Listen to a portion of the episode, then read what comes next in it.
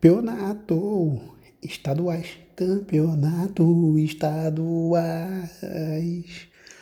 Muito bom dia, boa tarde, boa noite, não sei que horas que você está ouvindo este podcast, espero que é a melhor hora para você. Vamos falar aqui sobre campeonatos estaduais, o começo do fim do, dos campeonatos estaduais. Bom, esta semana teve início os campeonatos estaduais pelo Brasil afora. Campeonatos estes em que um passado distante ou recente eram muito valorizados, principalmente em uma época de campeonatos brasileiros bagunçados e falta de organização dos próprios clubes e federações e confederações, em tempos em que o campeonato da Série A era ganho por equipes da Série B e vice-versa, faltava comando, faltava informação, faltava tudo, mas, sem dúvidas, os estaduais tinham o seu valor e por muitos e muitos anos era, junto com o campeonato nacional, a vitrine do futebol brasileiro. E ajudou muitos times a sair da fila com campeonatos históricos que são lembrados até hoje e comemorados mais até do, do que campeonatos nacionais e internacionais. Vou citar aqui dois exemplos que, na minha opinião, são os principais e qualquer um de vocês de qualquer lugar do Brasil com certeza também vai se lembrar. Os anos são 1977 e 1989. E aí, lembrou? Dois gigantes saíram da fila nestes estaduais, com cerca de títulos de 23 e 21 anos, respectivamente. Se lembrou? Cinco segundos para você. Detalhe: eram times alvinegros. Cinco segundos. Cinco, quatro, três, dois, um. E aí? Vou falar para vocês. Então eram o Corinthians e o Botafogo. Este ganharam, né, estes dois campeonatos de forma mágica e poética o Timão e o Fogão com os seus heróis improváveis, super-heróis de chuteira e bom futebol, Basílio e Maurício. Estes dois jogadores, junto com as equipes, claro, né? Mas principalmente estes dois jogadores fizeram as suas torcidas comemorarem por, comemorarem por uma vida inteira.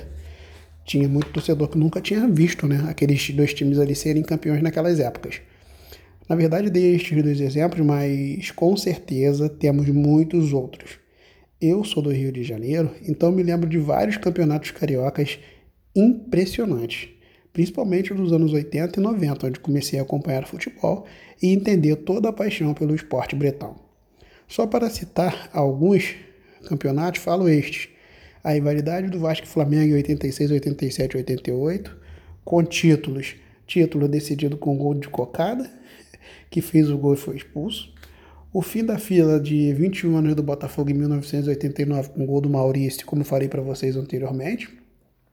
O gol de barriga do Renato Gaúcho em 1995. O tricampeonato do Flamengo em 99, 2000 e 2001, todos em cima do Vasco, finalizando com aquele golaço de Petkovic de falta sobre a batuta do velho Lobo Zagallo. O Elton tá tentando pegar aquela bola até hoje. Belíssima cobrança de falta de Pet. E dentre outros, né? Dentre outros que com certeza é, foram campeonatos inesquecíveis. Podemos é, contar também várias histórias dos grandes times de Zico, Júnior, Dinamite, Garrincha, Didi, Rivelino, do Washington e Assis, o Casal 20 e tantos outros craques que desfilaram seu talento ao longo dos anos nos estaduais do Rio de Janeiro e de todo o país, né, na verdade. Com certeza você do seu estado também tem uma linda história para contar sobre os clubes da, da sua região, seja do sul, do norte, do nordeste, do centro-oeste, de qualquer lugar, seja perto ou distante, faça chuva ou faça sol. O bom futebol estará lá, com a sua, sempre com a sua paixão.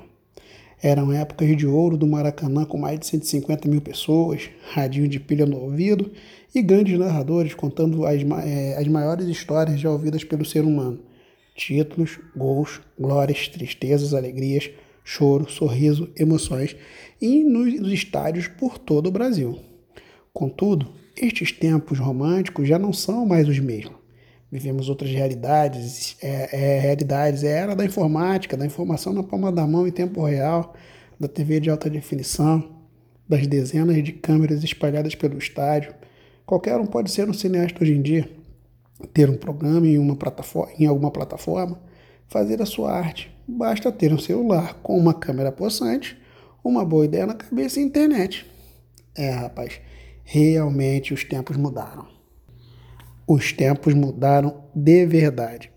E, pelo que vem acompanhando, neste ano de 2020, os estaduais estão perdendo cada vez mais força.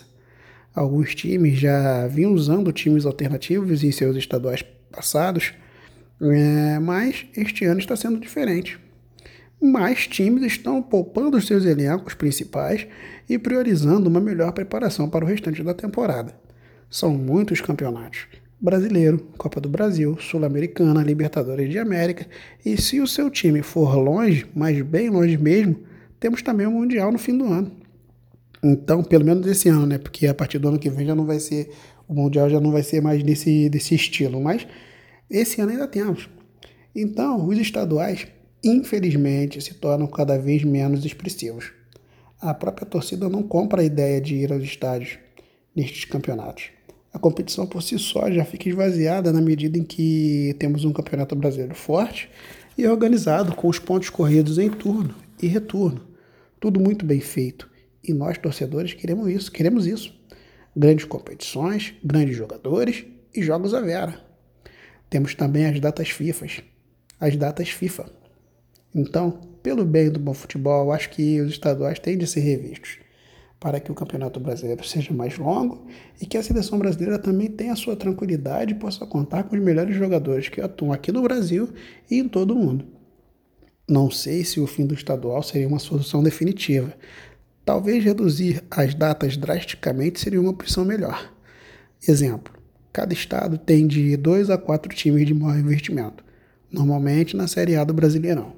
Acredito que os clubes de menor investimento poderiam disputar uma fase inicial até o fim de fevereiro, classificando de dois a quatro times para um mata-mata contra os grandes, e assim teríamos um jogo de ida nas quartas de final e semifinal e uma grande final com dois jogos, variando de estado para estado, mas nunca ultrapassando os oito clubes na fase final de cada campeonato.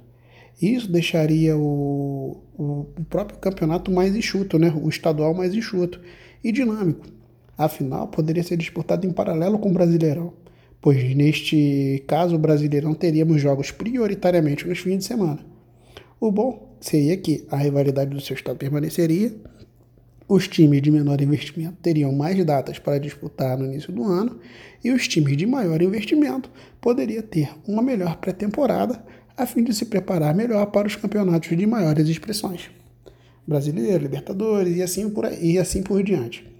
Bom, eu sei que muitos consideram os estaduais como campeonatos raiz. Realmente é muito legal assistir jogos em estádios raiz e aqueles famo os famosos caldeirões né, ou alçapões, com aquela atmosfera única, com o famoso garoto do placar. Mas nesta fase de profissionalismo do futebol brasileiro, com as grandes arenas, centro de treinamentos cada vez mais sofisticados. Acho que temos de ver, rever o futebol de outra maneira e redefinir as prioridades nos campeonatos mais importantes e que consomem uma grande energia dos atletas e da torcida. Hoje você prefere ser campeão de qual campeonato? Fala para mim aí. Brasileiro, Libertadores, Copa do Brasil ou estadual? Qual vai ser mais relevante para você? Pense nisso. Realmente, vou ser sincero, eu não sou a favor do fim dos estaduais, não mas acho que o dirigente tem que passar a olhar ele de outra forma.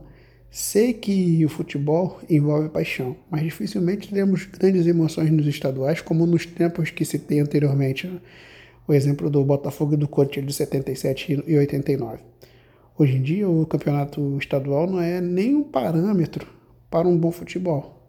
Exemplo, um time campeão estadual de um ano qualquer brigar para não cair, ou até mesmo cair para a Série B do Brasileirão naquele mesmo ano em que foi campeão estadual? Pense sobre isso. Aconteceu esse ano, né? Ou melhor, ano passado. Bom, essa é a minha opinião. Cada um tem a sua, né? Vamos tornar o futebol brasileiro cada vez mais forte e com isso voltar a ser campeão da Copa do Mundo. Visto que quando as coisas são bem feitas, os bons resultados também aparecem de forma natural. Então vamos lá, ser campeões? Bom, galera, é, essa é a minha opinião sobre o, os campeonatos estaduais e acho que eles realmente não devem acabar, mas também não deve consumir grandes, muitas datas. Acredito que você priorizando aí o campeonato para os times menores, deixando os times que estão na Série A e até Série B do brasileiro com mais tempo aí para disputar, né, uma, fazer uma pré-temporada de qualidade e jogar menos, né? porque o Flamengo terminou o final do ano passado com quase 100 jogos. Né? E, e outros times também que foram em fases mais agudas do campeonato também tiveram dificuldade aí para poupar o seu elenco. Mas é isso, galera. Grande abraço. Obrigado por ouvir aí o podcast Motivação Esporte e Outros. Dessa vez falando sobre o campeonato estadual. Um abraço.